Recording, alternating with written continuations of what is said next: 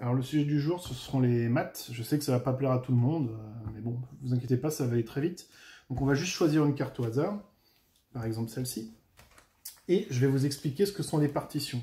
Donc en fait, les, les partitions, c'est la façon de décomposer un nombre en somme. Donc la carte du jour, c'est le 3 de cœur. Un 3, ça peut se décomposer en 1 plus 2.